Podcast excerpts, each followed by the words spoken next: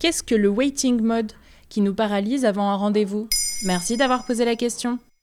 Vous vous êtes déjà peut-être retrouvé dans cette situation. Vous avez rendez-vous à 14h. Il est 9h, vous avez beaucoup de temps devant vous pour faire autre chose. Et pourtant ce rendez-vous vous hante. Vous ne pensez qu'au moment où il faudra partir. Et vous vous sentez incapable de faire quoi que ce soit d'autre. Paresse ou fatigue? Non. Ce phénomène porte un nom. Le waiting mode, ou mode attente. C'est comme si notre cerveau se mettait en pause parce qu'il sait qu'on va avoir quelque chose à faire dans quelques heures. Et ça s'explique par plein de facteurs.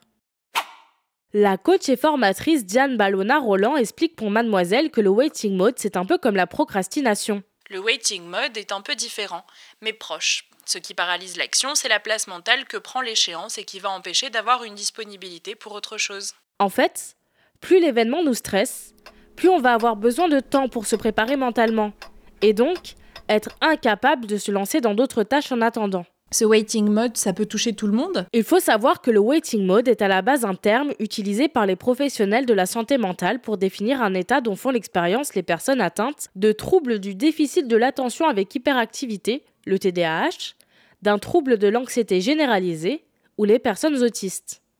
C'est chez ces personnes qu'il va se manifester le plus souvent, même si le rendez-vous n'est qu'un dîner entre amis.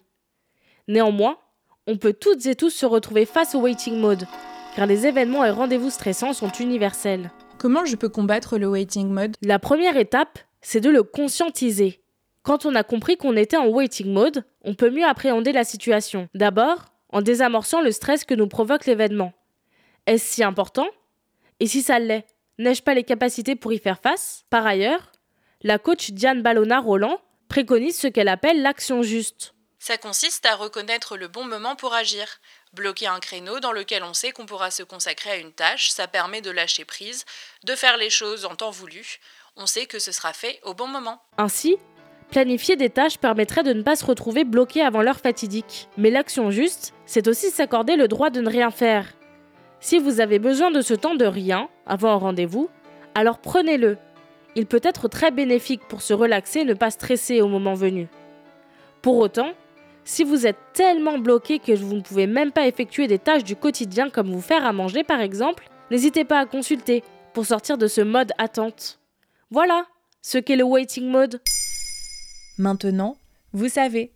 Un épisode écrit et réalisé par Mayel Diallo. Ce podcast est disponible sur toutes les plateformes audio. Et si cet épisode vous a plu, n'hésitez pas à laisser des commentaires ou des étoiles sur vos applis de podcast préférés.